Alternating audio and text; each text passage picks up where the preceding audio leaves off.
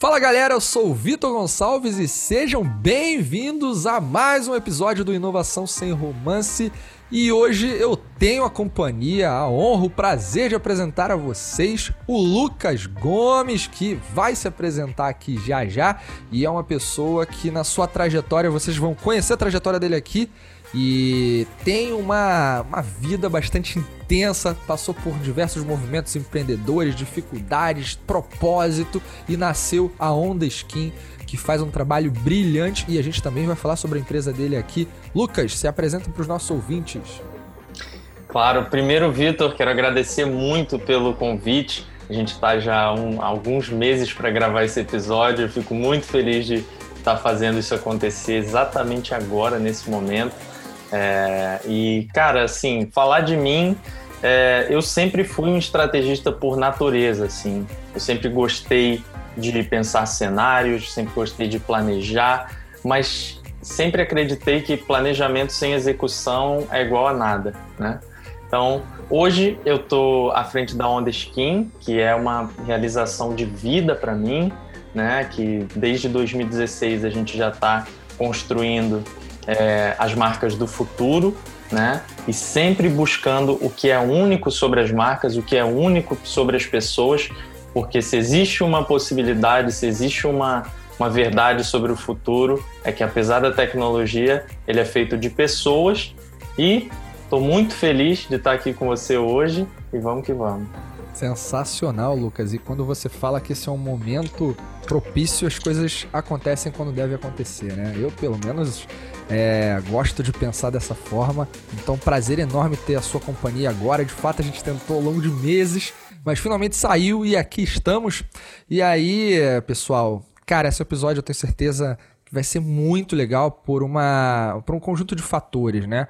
O Lucas vai contar aqui daqui a pouco alguns detalhes sobre da onde vieram, vieram as suas paixões, como isso mudou a vida dele como ajudou a construir uma carreira é, empreendedora que está crescendo, decolando exatamente com mais intensidade agora. Então vamos direto para o jogo porque vai ser sensacional. Lucas, a gente teve uma conversa um tempo atrás na verdade, não foi uma conversa, foi um áudio de WhatsApp. Você me mandou, a gente tava trocando uns áudios, né? Combinando como ia ser esse jogo aqui, desse episódio que a gente ia gravar. E, e você falou, contando um pouco sobre você. Você é um cara quieto, porém extrovertido. E engraçado que quando eu te conheci, na verdade, a gente não trocou ideia. A gente. Eu vi um vídeo seu no LinkedIn né? Tinha, não lembro nem como a gente se conectou, mas a gente se conectou. E aí eu vi um vídeo teu no LinkedIn, cara, acho que tu tava num evento, não sei, não me lembro bem o que, que era, não sei nem se tu vai lembrar disso, tem bastante tempo. E, cara, tu tava com um, evento que a galera toda lá, né, os participantes, eu vi no vídeo, deu para ver as outras pessoas ao redor de ti, Tava todo mundo lá com aquela roupa padrão social, esporte fino, uma coisa dessa. E tu tava com uma camisa floridaça, tipo de praia, e. E acho que tava com um paletó, um blazer com vermelho, sei lá, não lembro, alguma coisa assim. Falei, putz, esse cara é diferente, né? Aí depois eu olhando e conectando a tua fala e tudo, eu falei, pô, o cara não é diferente, ele é autêntico. E aí vem uma primeira provocação aqui, né? Porque eu senti um pouco de ousadia ali na tua, na tua pegada, na forma como você se vestia, na forma como você falava.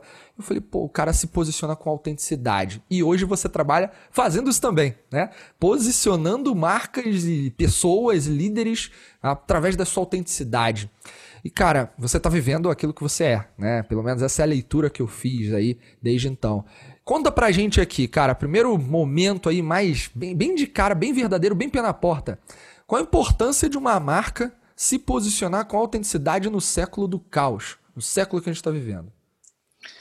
Cara, para mim é muito simples, né? A, a, a, internet, principalmente essa era da internet 4.0 que a gente está com as mídias sociais, é, trouxe um novo padrão de transparência né, para as relações entre as pessoas, as empresas e as relações entre as pessoas, que simplesmente não permite mais que uma empresa, que uma marca fale uma coisa e faça outra. Não permite mais. Quem mais sofre com isso, naturalmente, são as grandes empresas, são as multinacionais, que, apesar de terem processos muito bem instituídos e burocracia e etc., mas acabam tendo subculturas e acabam tendo ali dentro pessoas que pensam de formas diferentes, seja entre o RH e o marketing, seja entre um país e outro. Então, é, essa consistência de você fazer o que você fala e disso está tudo alinhado tem a ver com a sobrevivência das empresas no, na era que a gente está, porque mais cedo ou mais tarde as pessoas vão descobrir. Vão descobrir que a empresa não pratica o que ela está fazendo. Vão descobrir que o CEO da empresa é racista, enquanto que o discurso da empresa é, é a favor da diversidade. Vão descobrir que é, o, o conselheiro da empresa tem preconceito com a comunidade LGBT quando a empresa se diz apoiadora. Então a gente está numa era que não permite mais que o discurso esteja desalinhado das ações de uma empresa e essa é a importância da, da verdade na comunicação alinhada com as práticas da empresa, não só da porta para fora, mas também da porta para dentro. Cara, já começou, vocês já sentiram aí, né, galera? Objetividade, papo reto, precisão. E, ô Lucas, esse, esse, essa coisa de comunicar com verdade é, traz uma, uma necessidade muito forte de ter a cultura da organização pensando nisso também, né? É, a empresa tem que fazer um alinhamento universal para continuar expandindo sua, seus espaços no mercado ou ocupando terreno no mercado que é mais competitivo, né? É, eu, eu gosto de falar que a gente está vivendo um mundo que tem, eu não sei se tu lembra disso, ô Lucas, do Onde está o Wally. Lembra do Onde está o Wally? Sim, lembro. Cara, é, a gente está vivendo um mundo que é, é poluído, tem um monte de gente fazendo um monte de coisas e aquele que se destaca, aquele que é sensível de verdade, entende o seu cliente, comunica com verdade, ele se destaca. Então é sensacional saber que tem pessoas ajudando empresas a fazerem isso e você tá liderando essa corrida, cara, muito bom. E agora vamos falar um pouquinho de você. Aí depois a gente vai voltando, misturando outros assuntos da empresa e tal. Cara, a tua história, eu sei que quando a gente conversou, né? cheia de descobertas. É uma verdadeira montanha russa, altos e baixos, aventura, vai, volta, sobe, desce, cara, é um negócio muito louco. E como é a vida, né? Só que você tem algumas particularidades que eu acho muito interessantes a gente trazer aqui. E tudo começa com a sua paixão por esportes, né? Eu lembro de você ter falado, praticou um monte de esporte e tal. E isso te levou a descobrir uma paixão maior desse universo que é o skimboard.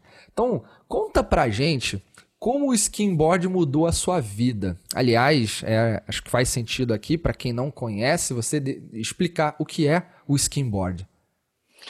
Pois é, pois é, Vitor. Assim, é, eu tenho, sinceramente, eu fico triste, assim, eu tenho uma, uma certa é, uma certa pena até assim de pessoas que vivem uma vida inteira sem encontrar uma grande paixão, uma coisa que eles são apaixonados por fazerem, que motiva é, e que dá sentido para a existência deles. E o skimboard é algo que com certeza tem esse papel na minha vida, né? É, quando, como você mencionou, né, quando eu tinha, quando eu era criança, adolescente, meus pais me, me enfim, me botaram para fazer aula de tudo que é esporte que você imaginar, desde natação, vôlei, basquete, é, futebol e etc e bodyboard e até surf. Surf eu fui aprender depois, na verdade. Mas até encontrar o skimboard, eu realmente não tinha uma coisa que eu ficasse focado assim, quase que 100% do meu tempo livre, né? E foi muito engraçado, porque é, eu fui para a praia com um amigo meu aqui no Rio, Matheus. Eu morava muito perto da praia, né, em Ipanema, três, quatro quarteirões, é, graças a Deus. E eu, a gente foi para a praia nesse dia, eu fui com a minha prancha de bodyboard, né? Que para quem está aí escutando e não sabe, é aquela que você vai deitado em cima e surfa a onda. E aí eu tava, eu já estava num nível bom nesse esporte, já estava me desenvolvendo, tinha 14 anos. Quando eu saí da água depois de pegar as ondas, o Matheus com uma pranchinha de madeira assim bem pequena, chegou para mim e falou: "Pô, por que que você não tenta andar de skimboard?" Eu falei: "Ah, não, eu não, e tal. Não, não sei se eu consigo e tal." Até que eu falei para ele, tá bom, deixa eu tentar. Eu peguei aquela pranchinha de madeira, joguei na areia molhada, saí correndo atrás dela. Na hora que eu pulei em cima, eu escorreguei na hora, caí de bunda muito forte, assim. Só que eu lembro desse momento como se fosse, como se fosse hoje, assim. Era o fim de tarde em Ipanema, tava lindo. E, e na hora que eu caí de bunda no chão, antes até de eu me levantar, já já fiquei com um sorrisinho na cara, assim. Não que não tivesse doído, só que a minha motivação de conseguir ficar em cima daquela prancha até o final do dia era maior do que qualquer coisa. Na hora que eu caí de bunda no chão, eu decidi que aquele ali, é, eu percebi que era o esporte mais difícil que eu já tinha tentado na minha vida, que até para ficar em pé eu tive dificuldade, e que eu ia dedicar, assim, me dedicar ao máximo para conseguir evoluir naquele esporte. Então, é, ao longo dos anos eu fui evoluindo, é, dividi a prancha com o meu amigo Matheus no primeiro mês, depois tive minha prancha de madeira, tive minha prancha de fibra de vidro, tive minha prancha de fibra de carbono ao longo dos anos. E o skimboard é um esporte em que você já deve ter visualizado aqui pelo que eu estou falando, mas é um esporte em que você inicia deslizando na areia e depois você parte para deslizar sobre a água e buscar as ondas. É, mas é um esporte um pouco contrário com relação ao surf. Né? O surf você rema para entrar na onda, o skimboard você vai contra a onda e aí você faz a manobra para voltar surfando até a beira novamente. É, então, esse foi o esporte que realmente me deu um, um sentido muito grande para a vida. Tem algum que... vídeo seu surf... é, é, surfando, não, né? Mas pegando esse tipo de onda dessa forma, com skimboard no, no, no, YouTube ou algo do tipo? Tem, tem, tem. Tem vídeo meu aqui, vários aqui no Brasil, tem vídeo meu na Califórnia, em Portugal. Graças a Deus também o skimboard me deu a oportunidade de viajar alguns países no mundo é, e aí, hoje em dia, eu não sei se eu já viajei mais para fazer negócios ou se eu já viajei mais para andar de skimboard. é, você eu sei que se tornou um atleta profissional da modalidade. Né? Exatamente. Referência, aliás.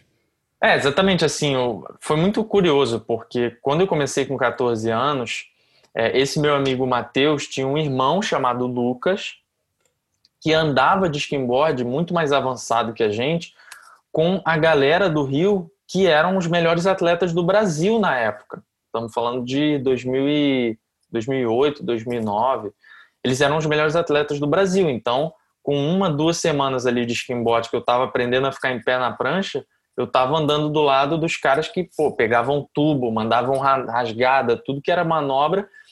E eu passei a ser tipo é, quase que a ovelha negra, assim, porque eu era o iniciante junto da galera que era mais avançada e todo mundo me zoava, todo mundo me caçoava, todo mundo. Eu tinha um monte de apelido muito feio com palavras que eu nem posso falar aqui.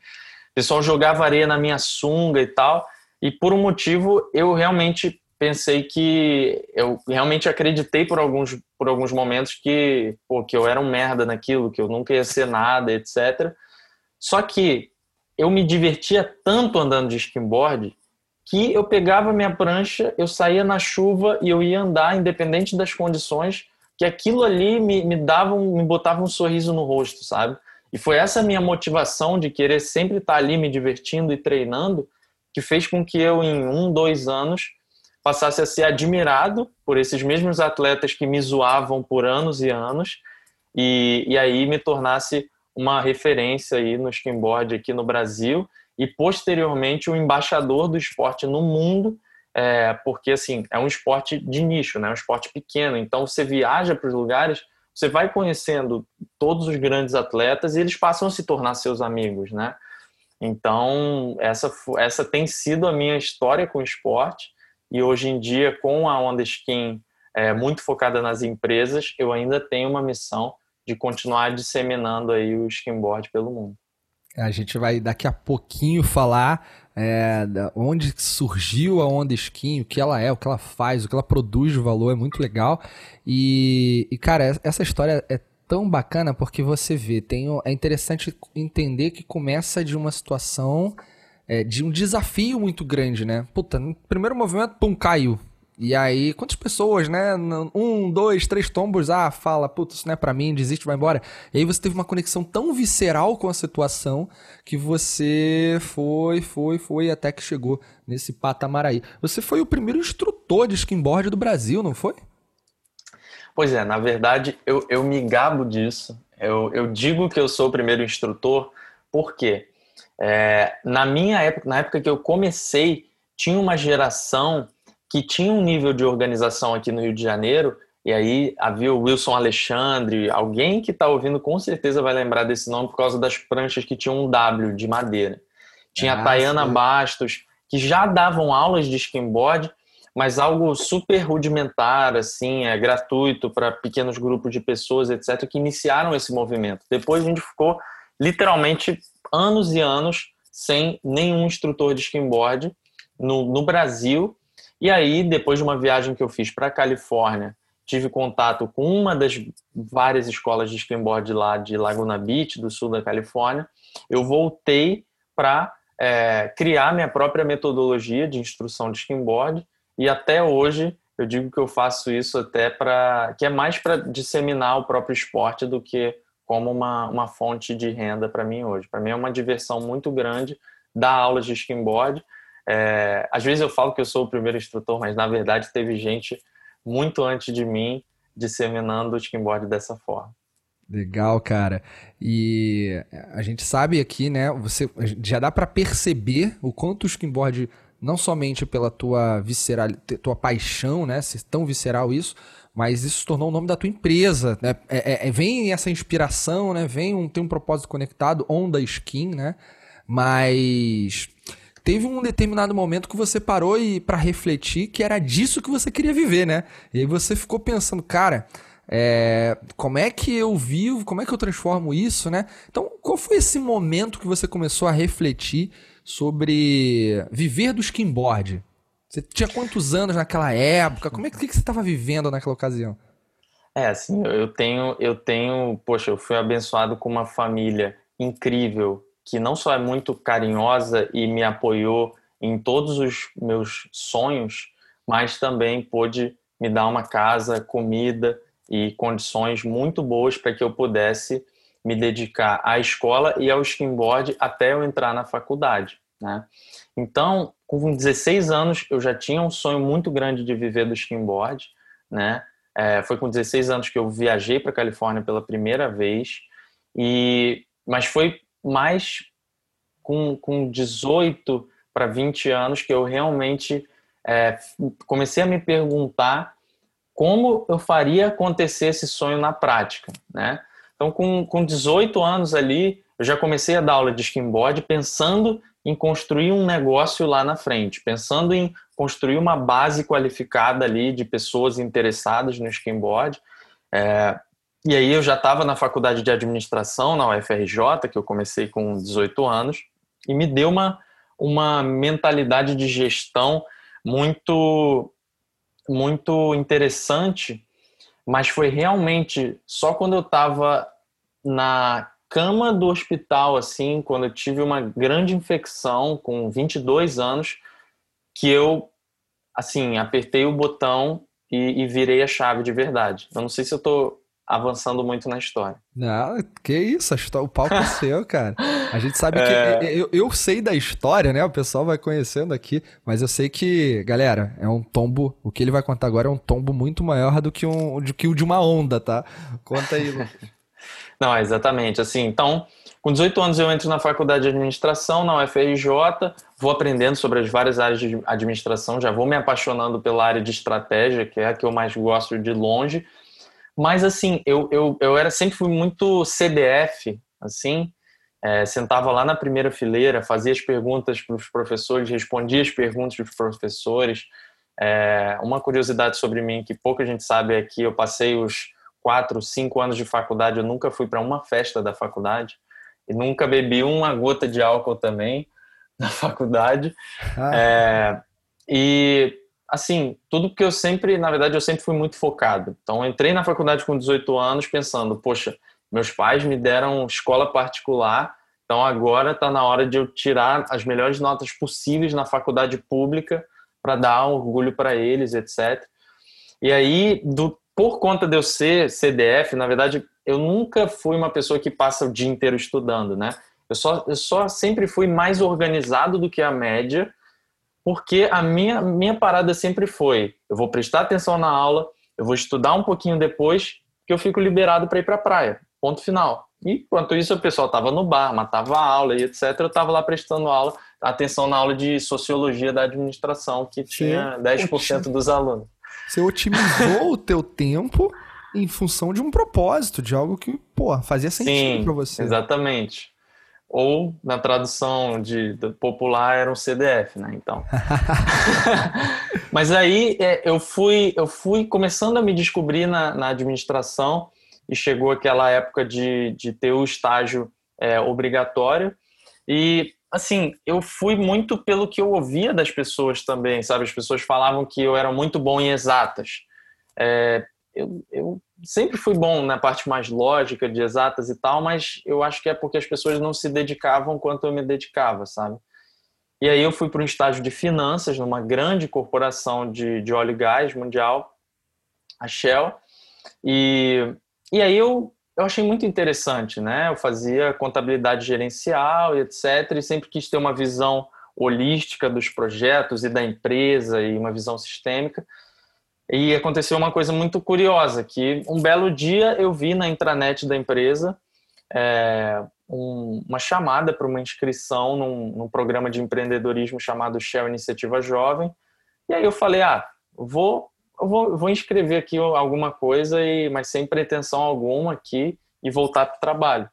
E a minha ideia era ter a primeira escola de skimboard da América Latina. Então, essa era a ideia inicial do negócio da, do Shorty Break, que era o nome, era para ser o nome da Onda Skin, só não foi por causa de, enfim, direitos autorais de outros nomes. É, então, eu escrevi a ideia e continuei tocando ali minha vida. E nessa época eu estava andando de skimboard, é, muito focado em produção de mídia, junto com fotógrafos e etc., videomakers. É porque você, por conta da, da de pegar onda usando skin, é, no, no, na modalidade skimboard, você começou a tirar foto também, né? Fazer vídeo. Sim. Tá totalmente pois é. né? Esse é, um, esse é um outro lado da história, porque minha mãe sempre foi apaixonada por fotografia. Com 10 anos de idade, eu ganhei uma câmera de 2 megapixels da minha avó Olha é, aí, fantásticos aí, 2 megapixels. quase uma Tech Pix. e aí, assim, aí eu comecei a fotografar, comecei a me apaixonar e com 14 anos fiz os planos de, com 16 anos, ter a minha primeira câmera profissional. Eu comprei uma câmera profissional usada com 16 anos. Só que eu já tinha tanta prática, tanta experiência ali nesses seis anos que eu comecei a trabalhar com isso no início não remunerado. Meu primeiro trabalho remunerado foi 50 reais que eu ganhei para fotografar uma festa de uma amiguinha minha da, da escola, do colégio. E, e aí continuei, enfim, me aprimorando, mas é bem o que você falou. É, a minha, o que eu mais gostava de fazer era, com aquele meu grupo de amigos ali que andava de skimboard, a gente queria levar aquela diversão que a gente tinha, aquela experiência para o máximo de pessoas possível. A gente começou com um blog lá atrás que chamava é, Zero Skin, depois um outro blog que chamava Zona Skin, e depois de alguns anos ficou mundialmente conhecido no mundo do skinboard como os Brasil Kids, é, que era basicamente o grupo de skinboarders mais irreverente, malucos que você ia conhecer. É, e era, enfim, os vídeos eram bem engraçados. E aí, cara, assim, eu fui me desenvolvendo de uma forma muito natural na parte de vídeo e fotografia. E com 18 anos comecei a fazer alguns trabalhos freelancers para produtoras aqui do Rio, é tanto de edição como de fotografia, de filmagem, casamento, publicidade, enfim, fiz um pouco de tudo. E eu cheguei nessa, nessa etapa com 22 anos, então, que eu estava fazendo esses trabalhos freelancers de fotografia e vídeo, estava dando aula de skimboard e estava é, no estágio e finalizando ali a faculdade. E num belo dia, assim, das melhores ondas que eu já vi no Rio de Janeiro para skimboard durante uma semana inteira, que é muito raro. É, no último dia, eu fui, eu fui parar no hospital, assim, praticamente do nada, já chegando inconsciente. E aí eu fui direto para UTI. É, e eu vi do médico que se, se eu tivesse esperado mais seis horas para chegar no hospital, eu já tinha morrido, não tinha chance de eu chegar vivo no hospital. Caramba. Então eu passei a fase da minha vida que foi, é, tipo, em 12 dias de, de hospital, de internação, eu devo ter evoluído vários anos, sei lá, 20 anos. Mas o que eu sei é, eu tive uma infecção muito grave, que se chama meningite meningocócica, ou também conhecido como meningite bacteriana. É, e no segundo dia de UTI, que eu estava entre a vida e a morte mesmo, minha mãe leu um e-mail falando que a minha ideia de ter uma escola de skimboard tinha sido selecionada no programa Shell Iniciativa Jovem. É, eu sempre fui meio averso a risco, assim, tipo, talvez até essa época, com certeza, eu era tipo, sei lá, da geração X, assim, sabe? Minha cabeça, uhum. pelo menos. É, porque, enfim, fui formado na administração tradicional.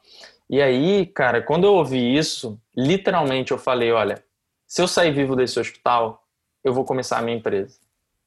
Eu não tô nem aí, eu vou começar a minha empresa. E o que me assustava mais é que eu tinha, tipo, 10 mil reais no banco e, e, e é isso, eu tinha isso. Eu não estava nem formado em administração e, e, tinha uma ideia na cabeça de começar uma escola de skimboard. Eu lembro que na cama da UTI eu ficava pensando sobre qual que era o meu propósito, como que eu ia fazer isso acontecer.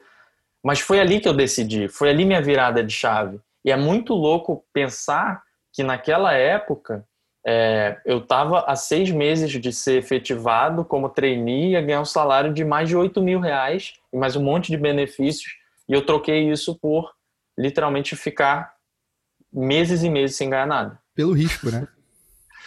Exatamente. Assim, na verdade, eu, eu enxerguei um risco ali na cama da UTI que eu não tinha enxergado antes, que é, beleza, e se eu morrer amanhã? O que, que acontece? Eu estou orgulhoso do legado que eu deixei, eu estou orgulhoso de como eu impactei as pessoas. É, então, foi ali que eu tomei minha, minha decisão mesmo. Pô, cara, sensacional. Eu nessa sua busca por criar um negócio sustentável, né? A gente vai falar da onda skin. Você conseguiu fazer uma coisa que eu ouvi do, eu não sei se você acompanha, o Lucas, e quem está ouvindo aqui, o Ei Nerd, o canal do Ei Nerd, do Peter. Ele ele fala lá no YouTube, tem vários canais, mas um dos canais dele, que é por onde eu conheci, ele faz comentários sobre cultura, filmes, personagens de cultura pop, nerd, geek e tal. E ele falou, numa outra coisa que ele está produzindo, ele falou o seguinte: para você começar um negócio, você precisa ter PHD. Paixão, habilidade e demanda. Eu achei sensacional isso, cara. Tem que ter PHD. E você tem o PHD, né? Paixão, bateu, foi visceral, lutou por para ter a oportunidade de continuar pegando as tuas ondas, teve a tua família que te permitiu isso, cara, isso é maravilhoso, óbvio.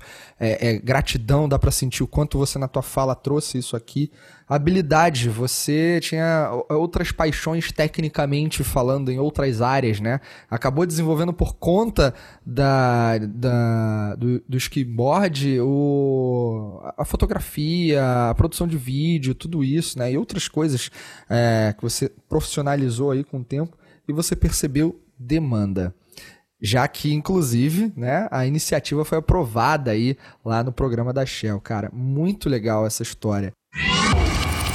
E seguindo aqui, cara, então vamos começar a falar da, da tua empresa, cara. Eu acho que esse é um momento importante, né? Você, é, é, de repente, surge ali a Onda Skin, né? Nessa oportunidade né? influenciada no momento que você estava numa cama de hospital. Mas conta pra gente agora, finalmente, o que é a empresa o que você faz. Pois é, assim, é, a, a empresa, ela sofreu várias spin-offs desde o seu início, mas é interessante que uma coisa que eu acredito muito é na construção de uma marca muito além do caráter funcional dela. Então, o mais interessante sobre a Onda Skin é que eu faço questão de botar em prática tudo aquilo que eu acredito, ou seja, aquela, aquele mesmo sentimento que eu tenho pela empresa que eu tinha lá na cama do hospital, eu mantenho até hoje. E é exatamente isso que fez com que a gente fosse de uma plataforma de, na verdade, a gente fosse de uma ideia de ter uma tenda de skimboard dando aula na praia. A gente pegou esse conceito levou para o ambiente digital como uma plataforma de produção e distribuição de conteúdo para o mundo de skimboard, né, e depois o mundo de esportes de prancha, chamou a atenção de grandes empresas que eu não tinha a menor pretensão de trabalhar inicialmente com onda skin, é, pela espontaneidade, pela nossa autenticidade que a gente traduzia ali a partir do conteúdo, e é, passou então a trabalhar construindo algumas das maiores marcas do mundo no ambiente digital com essa linguagem autêntica, mas com uma visão é, estratégica e com o conhecimento das plataformas que dominam a atenção do consumidor hoje em dia.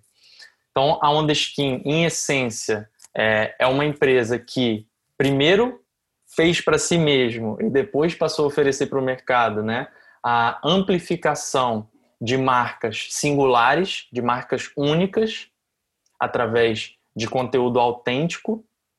E é, hoje em dia, né, a gente trabalha muito forte com a, a amplificação de líderes dentro das empresas para alcançar objetivos de negócio.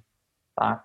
Então, a gente percebeu que a competição entre pessoas e marcas é cada vez maior no ambiente digital e que se as marcas não se humanizarem a ponto de é, gerarem uma identificação tão grande quanto as pessoas geram, elas vão se tornando irrelevantes, independente da capacidade de comprar mídia, porque as plataformas digitais vão se tornando cada vez mais maduras e a oferta de conteúdo vai passando a se tornar muito competitiva nessas plataformas. Estou falando de Instagram, de WhatsApp, de LinkedIn, de YouTube, de blog, de tudo isso. E aí a gente descobriu uma forma muito interessante de é, conseguir construir as marcas do futuro através da, do que essas marcas têm de mais, é, de mais valor, que são as suas pessoas. Então, hoje a gente tem programas de social selling, programas de amplificação de, de líderes, para que eles é, sejam uma voz realmente no ambiente digital e, de forma, é, por consequência, gerem negócios ou atraiam talentos para suas empresas. É literalmente uma forma avançada de reposicionar empresas muito mais baseado na atitude, muito mais baseado no dia a dia e na prática do que simplesmente só na fala. Cara, muito maneiro. E você, né, vocês têm alguns clientes pô, grandes, muito legal, cara. Fruto aí de um trabalho é, totalmente realizado com propósito. E tem uma coisa no site, é, no site de vocês, da Onda Skin, a propósito aí, galera, ondaskin.com, dá uma acessada. Depois o Lucas vai deixar aqui também outros contatos e acessos dele, mas lá no finalzinho. Mas eu olhando lá no site, cara, olhamos ter visto uma coisa muito legal, né? Quando você fala lá dos clientes que vocês têm, é, entre eles tem a Shell, tem a Globo, enfim, tem vários aqui. Você, vocês colocam lá é, perennials. E Cara, explica pra gente aqui o que, que é esse papo dos perennials, porque a gente sabe que tem a, as gerações, né? Tem os millennials, mas agora são os perennials. Conta um pouquinho disso aí pra gente. Cara, o fundamento disso, Vitor, é que eu fui para uma reunião com uma das maiores empresas de tecnologia no, no B2B do mundo é, e o vice-presidente executivo da América Latina olhou para mim e falou: Cara, é, a gente tá com um certo receio, porque a gente não sabe como falar com a sua geração, com os millennials. E aí eu percebi o tamanho, isso foi lá em 2016, 2017, eu percebi a profundidade, o tamanho daquilo que a gente estava fazendo, só que na verdade eu percebi logo depois que ele estava errado. Na verdade, ele não sabe se comunicar com os perennials. Por quê? Porque cada geração futura vai ter novos comportamentos que vão influenciar o comportamento das gerações passadas. Isso historicamente são ciclos que a gente consegue observar e tem aquela clássica é, curva de adoção de produto, né? É, early adopters, é, enfim, etc, etc, etc, que representa muito bem isso. Então, na verdade, a gente não está vivendo uma transformação pontual causada por uma geração millennial ou uma geração Z, nada disso. A gente está vivendo uma transformação do comportamento é, da sociedade, dos, dos seres humanos como um todo, que na verdade é uma evolução para aproveitar ao máximo o que a tecnologia pode nos servir para o, o nosso propósito como seres humanos.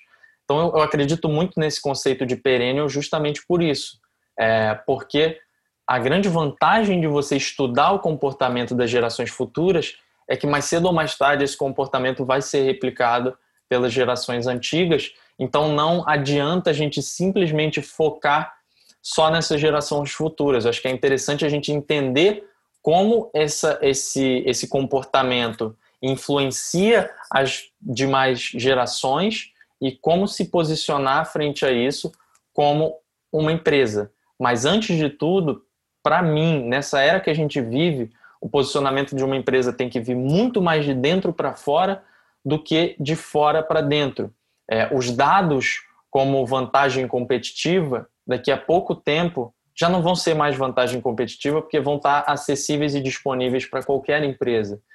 E aí a gente vai ter a era da, da singularidade, é, em que o que não for único não vai ter valor, vai ser commodity, né? porque vai ser facilmente replicado em vários aspectos aí de, de produto, de negócio, de processo, de serviço e o que for. Cara, sensacional. Esse conceito aí dos perennials, ele tá ligado, eu tinha lido já um pouco sobre, né?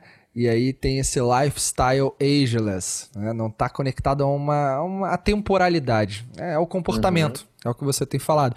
E essa, esse papo de entender o comportamento das pessoas, é, esse olhar humanizado para considerar essa humanização na estratégia de uma organização, a gente sabe que não é tão simples, não é tão fácil a gente vem de uma gestão corporativa, historicamente falando, né, nessa transição século XX e século XXI, algo muito conectado a um padrão mais cartesiano, mais tradicionalístico, mais matemático, talvez eu diria, mas que não permite entender que talvez um 2 mais 2 possa ser igual a 5. Lógico, metaforicamente, né? E dentro dessa realidade, cara, qual, quais são, no teu ponto de vista, os desafios para levar uma empresa a produzir esse tipo de, de marketing, esse tipo de comunicação, ela ser verdadeiramente autêntica. É, a gente sabe que isso é uma necessidade, né? A gente olhando aqui, conversando, a narrativa faz todo sentido, mas você que está implantando isso, levando essa, essa ideia para as empresas, quais são as barreiras que você enfrenta quando você leva esse propósito de comunicação, né, de levar essa verdade e autenticidade daquela marca para o mundo? Cara, por que, que você acha que, que eu decidi do nada trabalhar com altos executivos nas empresas? É, essas pessoas, esses executivos, eles são muito responsáveis pela cultura das suas empresas. E não, assim, de verdade, o maior desafio da era que a gente está é a cultura dentro das empresas. Porque para você causar uma transformação profunda, um, ter um reposicionamento profundo de uma empresa, você tem que mexer não na parte gráfica, não nos vídeos ou não no que a pessoa fala, o que a empresa fala, não é na, nessa parte, mas sim na forma da empresa pensar, na forma das pessoas pensarem. Então é necessário ter uma reflexão profunda para que a gente tenha essa, essa ascensão de uma consciência, de uma liderança humanizada, de uma liderança é, centrada no, nos anseios do seu consumidor como um ser humano integral. E para isso, a gente precisa transformar nossas lideranças. Porque senão a gente vai continuar pensando da mesma forma, contratando da mesma forma, gerindo da mesma forma, e os resultados em todas as áreas da empresa vão continuar sendo é, parecidos. Não vai haver uma transformação tão exponencial. É justamente por isso que eu decidi trabalhar, mentorar grandes executivos que já têm um pensamento extremamente inovador em empresas que estão em mercados conservadores, porque são eles os capazes de causar a maior transformação, não só nas suas empresas, mas nos seus mercados, entende? Então, para mim, o grande desafio está na cultura, né? Está na cultura das empresas, está na forma de pensar, está no dia a dia, está na forma de agir. E a verdade é que, cara, assim, do mesmo jeito que eu fui formado na administração tradicional e quando entrei num programa de empreendedorismo, que é o programa Chama Iniciativa Jovem, que tem toda uma mentalidade de gestão, é, gestão lean, de visão de mundo de startup, de pensamento de, de enfim, prototipagem, etc., você começa a enxergar o mundo de uma outra forma. Você enxerga o mundo não só pela redução de risco e maximização de lucro, mas por outros ângulos que acabam por ser mais sustentáveis no longo prazo para as empresas. Então, assim, eu não sei quem está escutando é, por quantos anos quer continuar construindo a sua empresa ou o seu legado, tá? Mas eu penso nisso até eu morrer, sabe? E, e aí eu acho que essa é uma base interessante para tomada de decisão e eu acho que acima de tudo as pessoas do mundo de negócio é, se beneficiariam tendo um pouco mais de paciência. Cara, é, é genial, né? Genial. Tenho é, é admirável ouvir esse tipo de coisa. Porque transformar isso num business, no momento, inclusive, que a gente está vivendo de mundo, é essencial, cara. Pô, é, é, é tão bom ver que isso está sendo abordado. E isso pactua diretamente com movimentos, por exemplo, de transformação digital, que não Sim. se tratam de uma adoção massiva de tecnologias, mas que é uma essência transformacional na cultura, né? Que é o que você trouxe aqui. Cara, agora, todo o teu discurso, vou, vou sair aqui do nosso. Na verdade, já saí do nosso roteiro faz tempo, mas todo o nosso discurso, todo o teu discurso aqui, ele tá muito. Ele é muito preciso, ele é muito sólido. Eu tô fazendo. É, é, capturando algumas entrelinhas e, cara, é tão fácil reconhecer que você é, é tão apaixonado pelo que você faz, né? Desde que você descobriu. Tudo começa lá no skimboard, né? E, e isso é transferido pra, pra, pra tua vida até aqui, e, sem dúvida nenhuma para sempre. É, cara, eu, eu quero fazer uma conexão disso, né? Esse propósito que você tem tão sólido dentro de você, inabalável. E aí, eu, o, o episódio anterior aqui do Inovação Sem Romance é o episódio com a galera do Resumo Cast. É, o, o, o, podcast que é referência em resumo de livros. E, cara, eu gravei lá com o Rafael Pires, foi absolutamente fantástico. E eu escutei, né, nessa semana que a gente está gravando, o Lucas, nesse, nesse dia, hoje exatamente, eu escutei cedo, quando eu estava indo para academia e voltando, eu escutei o resumo cast que eles soltaram, que é sobre o livro do Viktor Frankl, Em Busca de Sentido. Não sei se você conhece esse livro, mas é. o Victor, é, né, para quem não conhece aí, galera, Victor Frankl foi criou a logoterapia, uma terapia que trata a, trata as pessoas através da, do encontrar o sentido para sua existência e realizações. E isso tudo veio do fato dele ter é, passado três anos, se eu não estou enganado, foram três anos nos campos de concentração de Auschwitz, na época lá da, da Segunda Guerra, né? E ele ter resistido aos campos de concentração, às câmaras de gás, a toda aquela tortura. E aí ele conta, né, o que, o que fez ele efetivamente superar tudo aquilo era o propósito que ele tinha, né? Ele passou um ano usando a mesma roupa, até que aquela roupa se tornasse trapo, né? Puramente trapo. É, tempos e tempos, dias, meses, comendo uma sopa que era quase uma água pura. Então, tantas coisas aconteceram com ele, e aí ele decidiu criar essa história do sentido, mas o sentido não é aquele sentido romântico, né? Agora eu cheguei no ponto. Não é o sentido romântico, ah, encontra um sentido aí, e, e eles até falam isso lá no podcast, encontra um sentido aí que vai cair, vai sair do céu é, unicórnios com um baú, você abre o baú e tem um arco-íris na tua frente e tá tudo resolvido. Não é isso! É, só que ele te faz perseguir, lutar, encontrar é, energias sempre para você avançar. E, cara, quando eu vejo o que você está fazendo, né, é, eu não consigo desassociar isso do grande propósito, porque, cara, é uma missão muito difícil. É uma missão muito. Você, você foi, foi clínico, né? Ali, foi cirúrgico. cara, aonde que eu posso atuar para ajudar as empresas a alcançarem esse padrão, esse patamar é, e esse brand experience aqui. E foi, é, é preciso. Agora, existe muitos desafios por trás disso, né? Mesmo no lidar com essa galera, é, que muitas vezes tem um modelo ainda em construção, um modelo mental em adaptação para a realidade que a gente está vivendo. Então, em algum momento, o Lucas, né? Queria deixar inclusive essa dica de livro aí, mas em algum momento você teve algum, algum momento de tudo que você já construiu até aqui que você falou, cara, puta, tô afim de desistir. É, tô cansado, né? Ah, bateu, chega, já deu. Passou isso alguma vez na tua cabeça, cara? Cara, muitas vezes, muitas vezes. É até difícil pensar um momento só assim, porque, porra, tipo, sei lá, eu diria que de meses em meses bate uma, uma bad vibe assim que parece que tá tendo uma sequência de, de coisas dando errado assim e que, e que tipo por um momento você se pega na perspectiva de olhar só essas coisas que estão dando errado. E aí pô sei lá chego para minha mulher e converso com ela falo porra tá tudo uma merda e tal. Tipo tinha um monte de contrato nenhum nenhum fechou.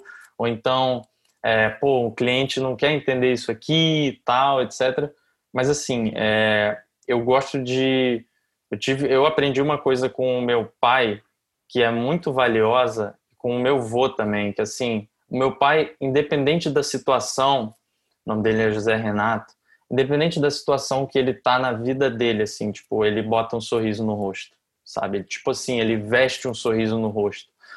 E eu aprendi isso também quando eu estava no hospital, que é independente do que você está passando, cara, é, faz bem você sorrir não só no sentido de beneficiar outras pessoas que estão em volta de você, mas também faz bem você sorrir, porque isso traz uma perspectiva de você é, meio que se forçar a olhar o lado bom de todas as coisas. É, muita gente, depois que eu fui para o hospital e quase morri, não sei o que foi pior, se foi 7, 12 dias de, de, de internação ou se foi oito meses de recuperação. Até hoje eu tenho algumas sequelas temporárias, graças a Deus que são muito pequenas perto do que poderiam ser dessa infecção depois de quatro anos. Cara, eu simplesmente decido olhar o lado bom das coisas, sabe? Eu decido é, enxergar a vida de uma perspectiva de que, porra, eu tô vivo, eu tenho 26 anos. Você começa a olhar as coisas de longe, você percebe que, tipo, não tem motivo para você é, é, querer é, desistir de um propósito que é tão grande e você vem evoluindo já por tanto tempo, sabe? Então, isso vai acontecer com todo mundo que empreende, com todo mundo que, na verdade, faz uma escolha. Em algum momento, você vai, você vai querer desistir, sabe? Só que o que, o que determina que você vai continuar ou não é o quanto que você está motivado por aquele propósito, por aquela transformação, que você olha em volta e pode ser que todo mundo que está à sua volta não consiga enxergar o que você está enxergando. Mas se você enxergar, acreditar, baixar a cabeça e executar com consistência, é, o sentimento lá na frente vai ser muito bom, sabe? Então, acho que é sobre isso, é sobre você saber navegar os momentos difíceis, os momentos fáceis, com uma certa maturidade emocional, é, mas também entendendo que é, existe um lado bom de tudo, assim, para todas as coisas. Sensacional. A propósito, fica aí a recomendação de filme. Quem me conhece sabe que eu adoro filmes, chamado O Lado Bom da Vida. É um dos filmes que eu gosto muito. Fica a recomendação. Depois procurem. E Lucas, a gente está caminhando aqui para o nosso fechamento, mas eu tenho mais coisinha para te perguntar. Essa é, é meio que papum, né?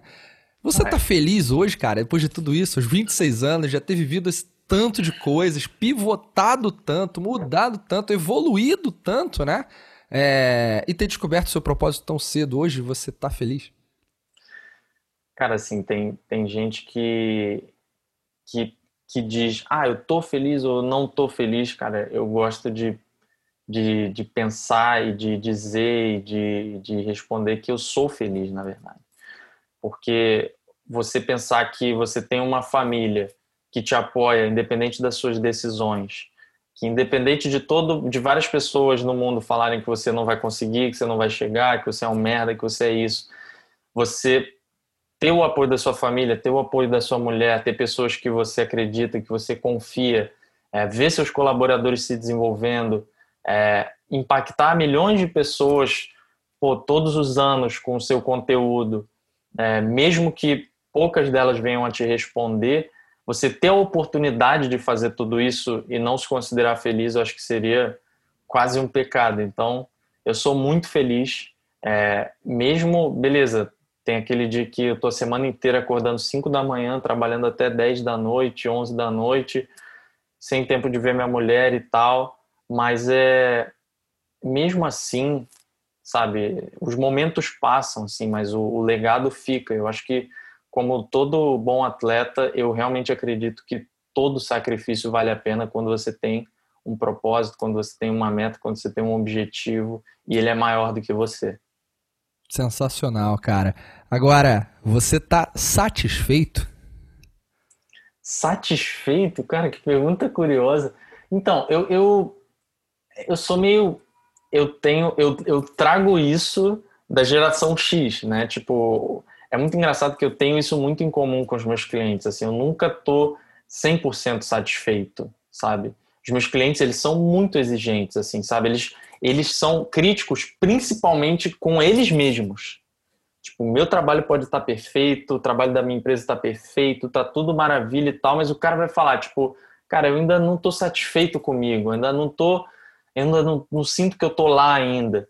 Então, assim, eu tô satisfeito o suficiente para me sentir bem comigo, com o dia a dia e etc.